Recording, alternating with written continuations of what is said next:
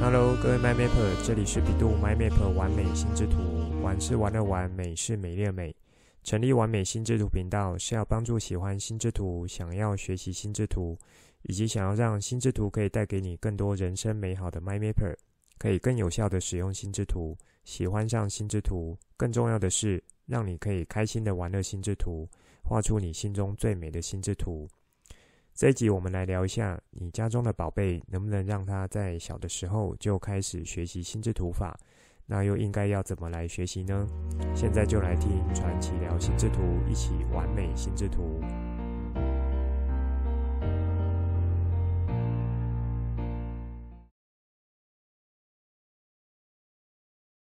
节目一开始想和大家说，下周六三月五号，我有开一个线上分享课程。报名链接有放在节目单中了。这次的主题是心智图的使用情境，也就是过去两个单集在和大家聊的内容。那么，除了你用听的来做学习和理解内容之外，我认为透过线上课程方式进行互动，也带大家做一些这四种情境的演练。我想这样子应该是可以让你的学习效果更好的。有兴趣以及有时间的 MyMapper 可以去报名。那我有去设定一些人数限制，但同时也有提高上限。所以呢，如果你刚好有时间，觉得这个主题是有兴趣的，赶快报名。如果你时间不 OK，可是觉得这次的主题还不错，刚好你身边的亲朋好友，你觉得对他有帮助，就欢迎你把这个连结传给他，邀请他们一起来线上聊一聊。好，那节目一开始想先和你们说一下这一个课程消息。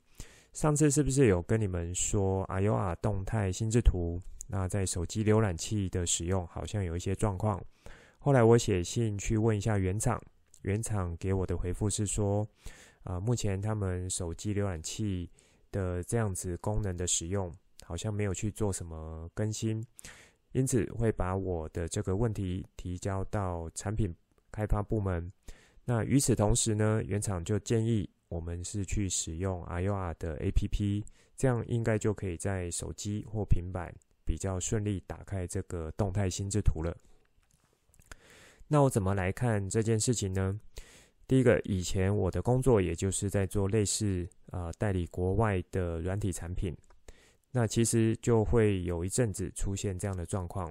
在国外做软体版本更新的时候。原本一些蛮方便的操作方式，就这样直接被拿掉了。通常这个时候你写信去问，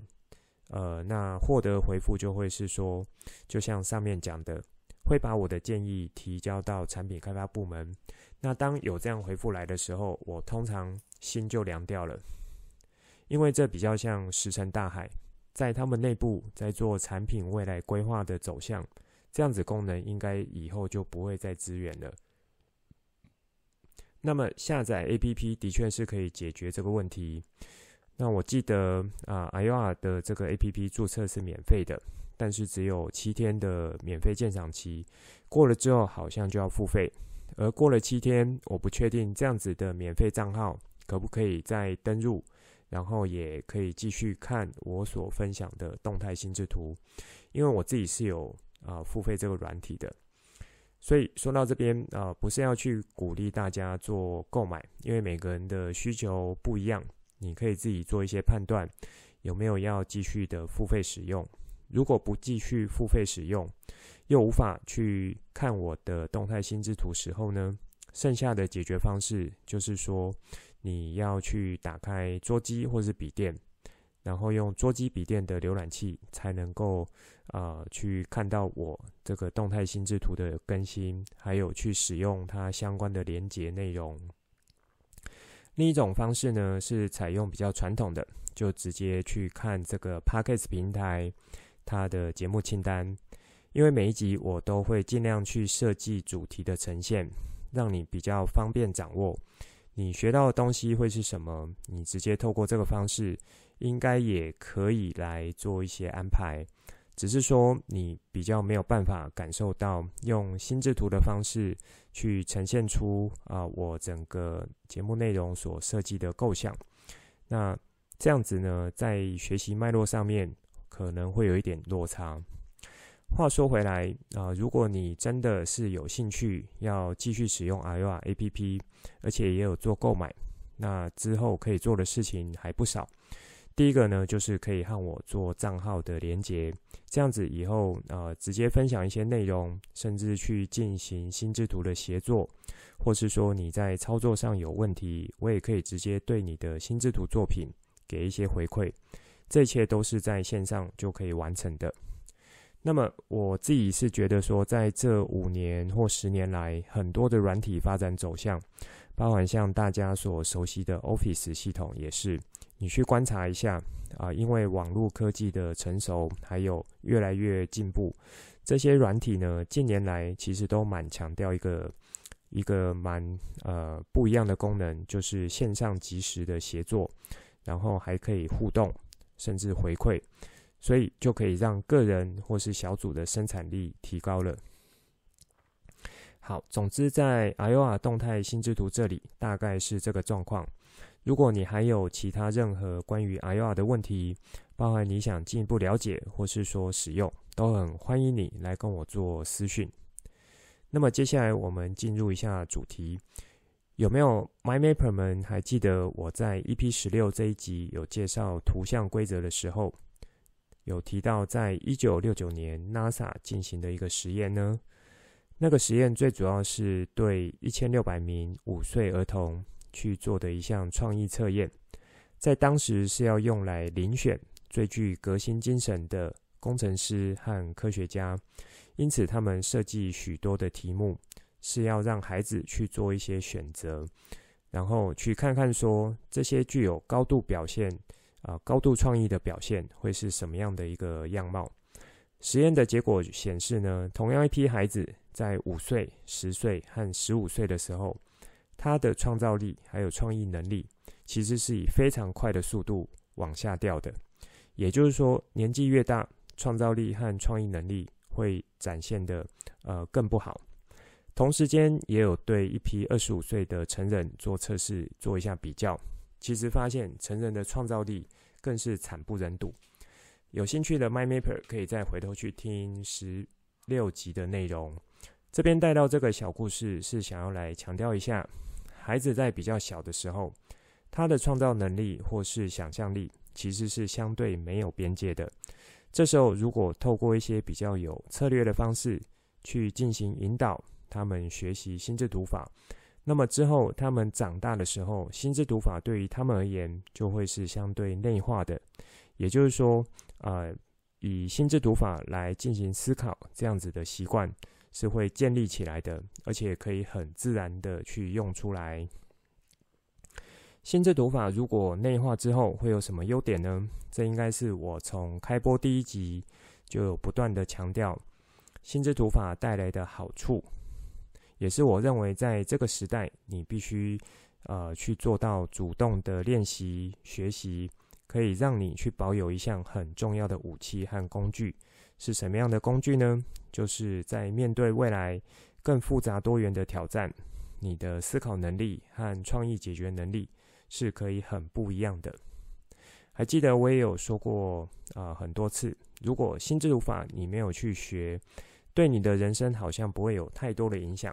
但是如果你愿意去学，而且可以把它融入到你日常的思考活动中，把它变成你的一个思考习惯，去让你的大脑思考是充满呃有系统的脉络，却同时是可以随心所欲的，就很像我一直举的一个例子，心智图法就很像一把威力强大的武器，或是你的魔法棒。那你唯有唯一能够去呃控制它的，就是去按下按钮，透过你思考的力道，那发挥出的功能或是效果就会很不一样。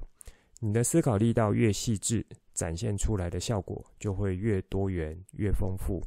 到这个时候，你就会逐渐发现说，啊、心智图法带给你的改变会是有的，你的人生也会因此而有更不一样的这个发展。如果你刚好身边有学龄前的孩子，或是说你的孩子是刚跨过这个阶段的，应该可以感受到我说在这个阶段的孩子想象力会是非常非常丰富的。那想象力其实就是创造力很重要的一个燃料。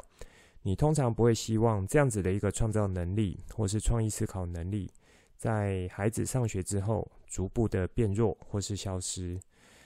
其实我是认为这不会消失的，只是说这样子的能力呢，在某些现实的事物，啊、呃，就是在我们成长的过程中会被这些事物所遮蔽，或是被隐藏起来的。因此也会有那一种说，啊、越到成人越有一种想要去做一些创意思考的时候，但好像就不那么好发挥出来。好，所以这个感受呢，我想应该你是成人的话，应该多少会有这样子的一个想法。这边我再做一下展开，你有没有认真想过，为什么孩子的创造力或是想象力好像都没有边界？但是到了大人却是有的呢？有没有 My Mapper 们有想法？其实这个和我们大脑神经元构造是有关系的。孩子之所以想想象中没有边界，其中一个很重要的点，是因为他们不知道边界在哪里，甚至不知道什么是边界。尤其越小的孩子，可能更不知道什么叫做边界。举一个例子，通常比较小的孩子，在刚学会走路的时候都很兴奋，所以呢，就想要到处爬爬照，这边走啊，那里跑的。对他们而言，因为他突然觉得身体下方的这两只属于他身体一部分的东西，名称叫做脚，是可以带着他到处走的，因此让他去探索世界的范围变得更加的广阔，所以他会一直想要去测试它到底这个脚是怎么回事。可以蹲，可以跳，可以跑，然后还可以怎么样来使用它？这时候就会有出现一个蛮常见的状况：如果孩子还不知道马路是相对危险的时候，他其实蛮容易就会想跑到马路上去，因为这和他在公园里面，他觉得说，哎，在公园里的马路他可以一直跑，为什么到了马路上的路不能够跑？两边都是路啊，为什么到了马路却不能跑？好，这时候就是因为他对于这个现实的状况还不是那么理解，他不太知道马路是相对危险的，所以他会想要一直跑，他心中就会觉得说，诶，这个周边的边界好像还不太能掌握。那么在此情况下呢，他反而是非常愿意去呃。挑战这样子的世界的，去探索这个世界的，这里就有带到另一个点，所谓的创造力或是创意能力，在某个角度其实是要去碰触到边界，甚至去打破边界，就是破框的意思。什么样的边界呢？是你从小到大接受教育、道德观、周遭环境、家庭或是文化背景等等的，去形塑出来，在你的呃这个想法上面。观念上面或是知识上面的一些边界，因此，当你是比较大的人，却要去做创意思考这种发想的时候，往往就会和你的本能相抵触，和你原本的思考习惯相抵触。所以，这就可以说明为什么孩子的创造力总是那么的丰富，但是在大人的世界呢，却是有一定的难度。这里并没有要说这件事情是好或不好，因为每一个人。应该都是有经历过这样子的发展过程，或是呃，你已经是有孩子的话，你看到他的一个生长过程，应该也能够去理解。我们祖先传下来这样的特性，其实是有用意的，因为在我们长大之后，有许多边界，这个呢，一定程度是要去保护我们的。有没有 MindMapper 们知道是什么原因吗？我在比较早的节目中有提到过。我们大脑设计最重要、最重要的功能，就是去维持我们的生命，让我们可以活下去。所以在早期，我们的祖先它是属于比较容易受到生命威胁的，因此这些边界的产生，思考上的边界产生，一定程度是要让我们去提防，如果超过边界会带来的威胁，可以危害到生命的话，那这样子的边界就会变得非常的稳固。好，当有一些这样的了解，那我们的大脑呢，实际上是还保有这一种啊、比较偏原始脑的功能的，你就可以去比较对症下药，在需要产生出创意，也就是需要突破你思考上边界的时候，可以怎么样来进行学习。心智图法被发展出来，我认为就是一项非常好的工具，可以帮助你用相对有系统脉络的方式。让你呢去突破自己原本思考上的边界，因为突破了边界，你要再进行后续的思考运作就会比较好进行。一路有学习过来的 MyMapper 们，不知道你们对于今天的主题，就是幼儿可以怎么来学习心智图法，有没有什么样的想法呢？光一个心智图法，我其实有讲了非常非常多的东西。如果你听了觉得这些不错，想要自己去带一下孩子，引导一下，或是说教他们应该怎么样来进行呢？这个问题让你先做一下思考。你们还记得我在节目中有一直强调是心智图法的规则技巧不会太难，难的是你可不可以把这些规则技巧用比较行云流水、融会贯通的方式把它用出来？这其实就要做到许多的练习。什么样的练习？就是分解动作的练习。那讲到这边，有没有 MyMapper 已经有一点灵光一闪的想法了？其实，在幼儿阶段，他们的一种学习事情的习惯或是表现的方式，往往会是以一种重复单调的方式来进行。你可以认真观察一下你身边的孩子，是不是他在对某项新学习的事物，或是感兴趣的东西，他都是不断的去做一些重复的这个呃摸索也好，或是叫探索也好，那还有去做学习，因为对他们而言，他们的大脑神经元连接还没有那么强，因此一直是以透过重复的动作来让他对于学习的这件事情产生有学习固化的效果。所以我们在对于幼儿阶段孩子，可以教他们心智图法的一个方向，其实是可以利用这个角度来做设计的。什么意思呢？就是你可以掌握的原则，就是用相对简单，然后以重复操作的方式来进行，尽可能不要去做太多的复杂解释，因为孩子在这个阶段，他对于复杂的一些认知能力还没有养成，你必须要用。相对他们可以理解的方式去做一些说明，或是呃简单的解释就好。举个例子，数位时代的来临呢，那我们大人常常会需要有一堆密码去登入呃到一些账号或是网站。当孩子看到你每次要进到某个网站的时候，好像就要去输入一堆东西，这时候可能就会问你为什么要这样做？你可能可以跟他解释。因为呢，要去做登入这个网站是设计要有密码的，所以你登入的时候就一定要去输入这些密码。这样子一方面可以保护你的安全，这样子他才知道是你，然后才可以登入。那对比较小孩子来说，这样的解释可能对他根本是一种火星文。如果你换一种方式，告诉他说：“诶，登入网站需要密码，就很像我们进到家里要有钥匙去打开那个密码，就是可以让我们进到这个网站的一把钥匙。然后我进去就可以像进到家里面，是我自己呃的一些地方，然后就可以开始做一些事情。好，虽然可能孩子还是有一点会搞不太清楚，可是这是以他们知道的生活经验。”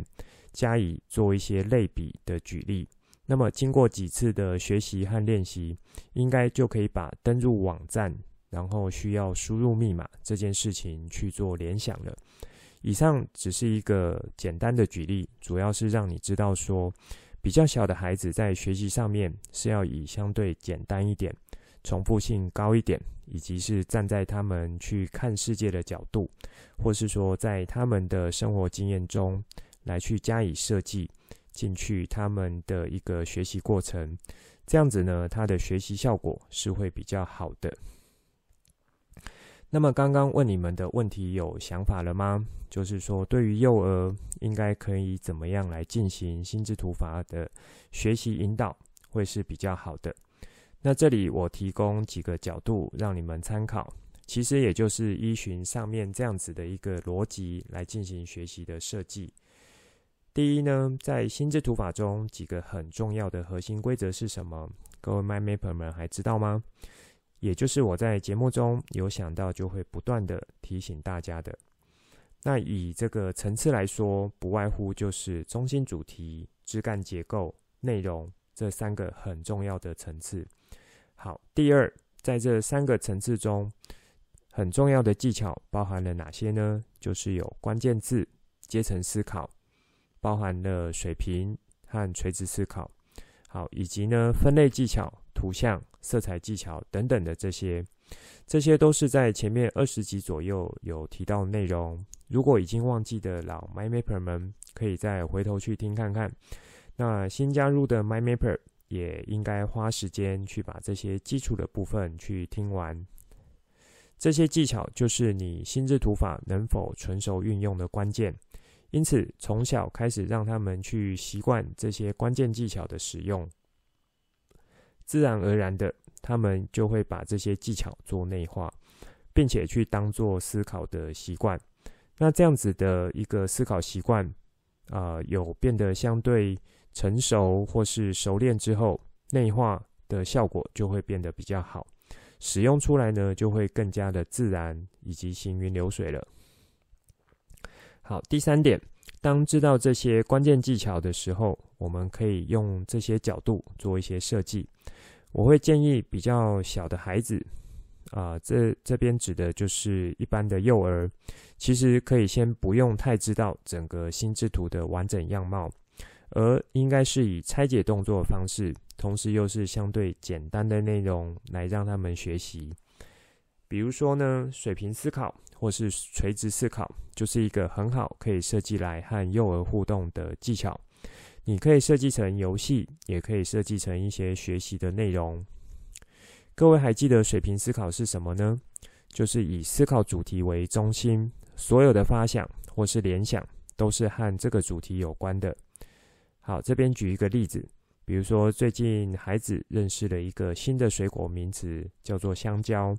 那么香蕉有什么样的形状？有什么样的味道？有什么样的触感？或是说，最近你有做什么和香蕉有关的一些料理？比如说香蕉煎饼、香蕉饼干，或是香蕉船，或是说啊、香蕉牛奶等等的。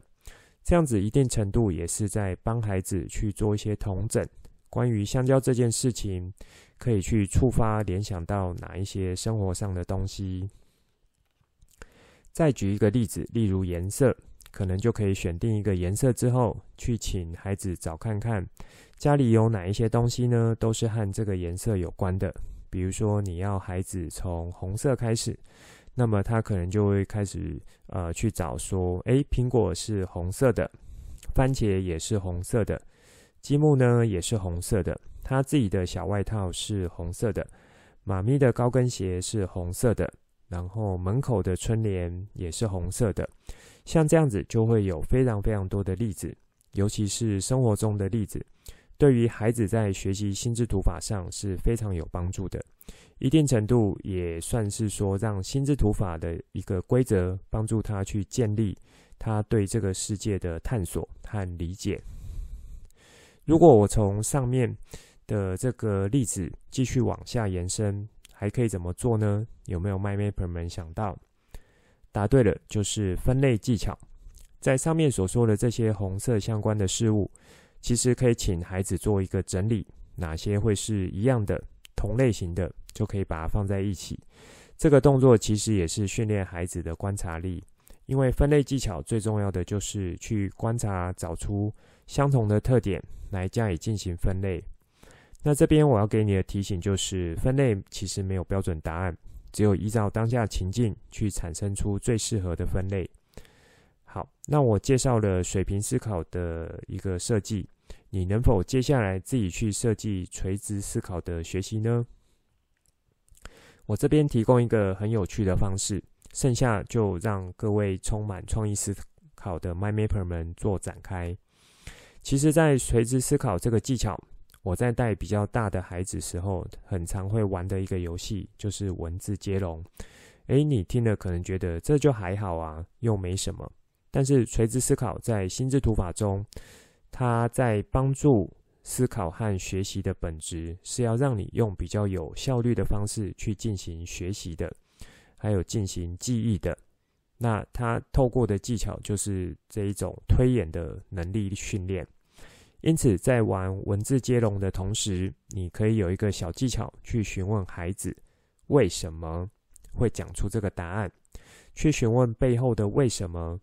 这样子一个动作。因为这个为什么呢，就是去产生关联性还有记忆强度的一个关键。好，当你完成一段垂直思考文字接龙的游戏，那也有做到去问孩子为什么之后。接下来就可以去进行一些小测验，他是否还记得刚刚讲了一连串文字接龙的内容？那是否还记得起来？从正向做一个顺序的记忆，还是说反向的顺序做一个记忆？甚至去抽背中间的顺序？在这个过程中呢，你就会发现人类的大脑真的是蛮神奇的。这个游戏的设计。可以交给你去做后续的发想。这边呢，因为还有牵扯到记忆的部分，之后我看看有机会呢，再利用几集的内容做一下介绍。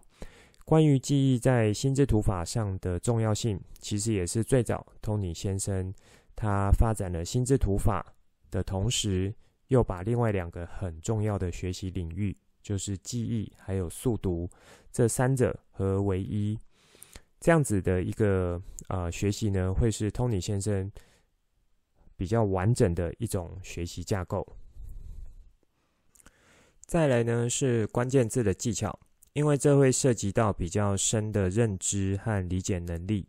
如果比较小的孩子要做学习，或许可以从线索这样子的角度来出发进行设计。像是孩子可能喜欢看恐龙的图片，整天看都翻不腻。那么你就可以试着在几个恐龙图片中，你去留下尾巴就好，看看孩子可不可以反映出来这个尾巴背后代表的是哪一只恐龙。因为人类的大脑对于图像接收还有分析的能力是相对呃有效率的，而且也是非常有感觉的。这个比较属于我们呃原始脑的一部分，所以这部分对于小的孩子来说，应该会没有太大问题。那么在文字的部分呢，因为就还涉及到他必须要先经过学习理解，才比较去有办法辨识到关键字的拆解，所以呢，比较容易上手的方式就是从生活经验中来去做一些设计，去让孩子记住和学习有关的东西，从这个角度切入。比如说，我们今天呃。和孩子讲说：“诶，我们这个周末要去动物园玩，可以去看猩猩，可以去散步，然后看看大象，还有吹吹风，还有河马。像这样子的一段描述，那你就可以试着让孩子用一些不一样的关键字来重复一遍。关键字呢，可能就是爸爸妈妈、动物园、猩猩、大象、河马这几个。”你可能就可以试着让孩子去说说看，最简单的必须要做的事情是哪一些？训练他们去用训练呃这个关键字的方式讲出来。那背后有代表内容有到位的话，表示他已经理解了，就是关键字和背后内容这样子一层关系。好，其实反过来，你可能会发现说，更小的孩子，尤其牙牙学语的阶段。很多时候呢，他要表达东西，反而是一种关键字的形态。满长时候呢，会需要爸妈来进行解释和翻译，旁边的人才听得懂那个孩子在讲的这一种关键字背后代表意思是什么。所以这想起来还真的是非常有趣。第四个角度是，呃，当你在完成上面三个我建议的角度之后呢，去把这些拆解动作去做一些融合，什么意思呢？就很像上面有举例的，红色的这个颜色水平思考练习完之后，那么你就可以用同样的练习内容去做分类技巧的练习。这边就会是属于比较进阶的一种学习了。因为幼儿的发展很不一样，那是不是能够呃一定进到这样子的阶段，去把单一的拆解动作来做互相的搭配？我觉得是要看每个孩子他本身的状况。我这里提出只是给你们一个方向做参考，因为在进阶技巧这样子的一个设计会蛮吃经验的，所以如果你还不确定应该怎么来操作比较进阶技巧。就是让孩子去学的话，其实就是持续对单一技巧这边去做练习，也就 OK 了。因为当呃这个孩子练习单一技巧到一个阶段，说不定就会把不同的学习内容去做融合，然后去进行互相的搭配使用了。在本周的脸书 po 文呢，我分享到的一个文章，其实就和这个角度有一点关系。这一周的脸书 po 文，它主题是去锻炼你的大脑，来帮助你进行自主学习。那文章的内容，它的一个设计，它对象应该是以成人学习或是大学生学习这个呃假定来看的。那我认为这样的学习概念，一样是可以放到比较小的孩子上面。其中带到的知识封装这样的概念，就蛮像我上面所说给你的第四个角度的建议。拆解动作或是分段技巧，都先以比较完整或是练习久一点。那学习一阵子之后，大脑就会比较去自动的产生互相串联的方式，把不同的知识封装区块进行搭建，去形成更完整或是更高阶的学习知识输出。这里有没有觉得这个角度其实是也像我在介绍心智图使用情境的时候，第一种属于呃这个资料整理类型，最后呢其实就会蛮像个人的图书馆资料库了，可以去进行互相的搭建、交汇、融合。那么有兴趣的 MyMapper 就可以再去看看我的脸书 po 文，那我一样把连接有放在节目当中了。同时，也建议可以把上一周的脸书 po 文一起拿出来看，因为这两者都是和学习方式有关系的。所以啦，如果你是身为爸妈的角色，同时目前有幼儿阶段的孩子，应该怎么样透过不同设计带你进入呃这个心智图法的学习，是可以有以上这些角度的，而且还可以去增加你的亲子互动。这一集算是有不错的干货给你，如果你有听到，而且觉得很受用的话，欢迎你分享给更多人知道，也帮助这些目前有学龄前孩子，并且也想要让这些孩子学习到心智图法的爸妈有一个不错的参考。当然呢，我更加欢迎你在听了之后有什么新的想法，或是想要更深的学习互动和了解，可以透过留言或是私讯来和我做联络。以上就是这一集想分享给大家的内容。最后帮大家整理一下这一集的重点。这一集一开始和大家说，我在下周有开一个线上分享课。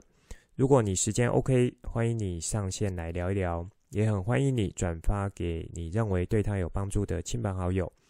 接着和大家更新一下 iyoa 动态心智图的使用。我觉得国外在软体发展的规划。可能会让原本觉得不错的一些使用方式就变得不 OK 了。那么这应该主要影响的是原本你就习惯用手机、平板，而且是用浏览器来浏览的 MyMapper 们。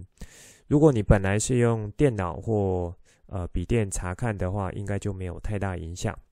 这边也有建议说，你可以去试着注册 AYOA APP 账号。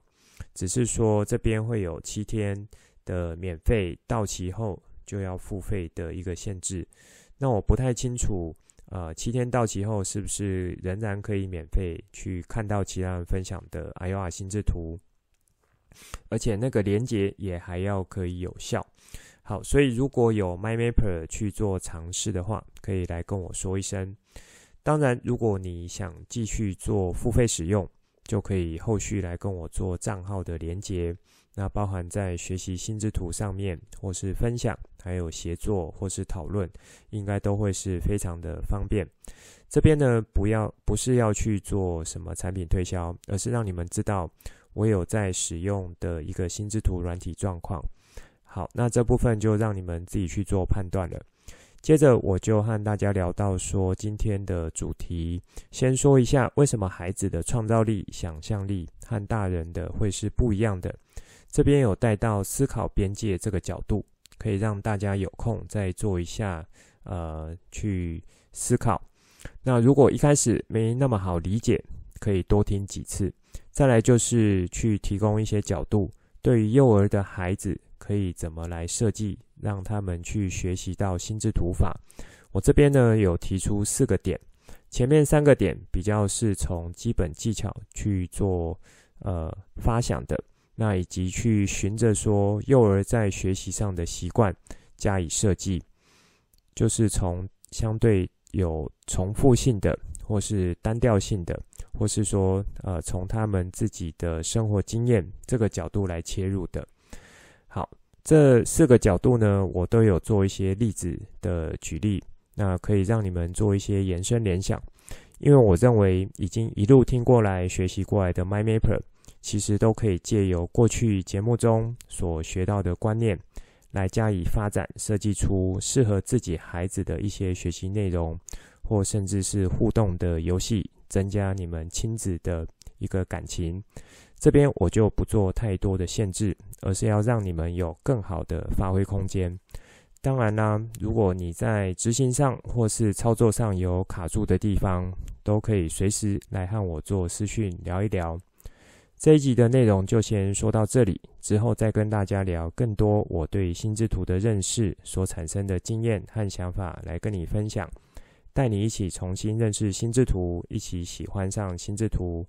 希望你会喜欢今天的节目。本集节目是由 bEDU MindMap 玩美心智图直播，我是传奇，也可以叫我 Coach。欢迎你听了之后有什么新的想法与角度，可以跟我互动，画出心智图或是留言来跟我分享。节目当中附上官网、脸书还有赖社群资料，以及这一集我想和你分享的心智图作品。欢迎随时透过这些地方和我做互动。如果你也喜欢这个频道，觉得我分享的内容对你有帮助，也觉得对你的亲友好有帮助，记得帮我订阅、给爱心，还有把这个频道分享出去，邀请他们一起来享受心之图的美好。我们下次见，拜拜。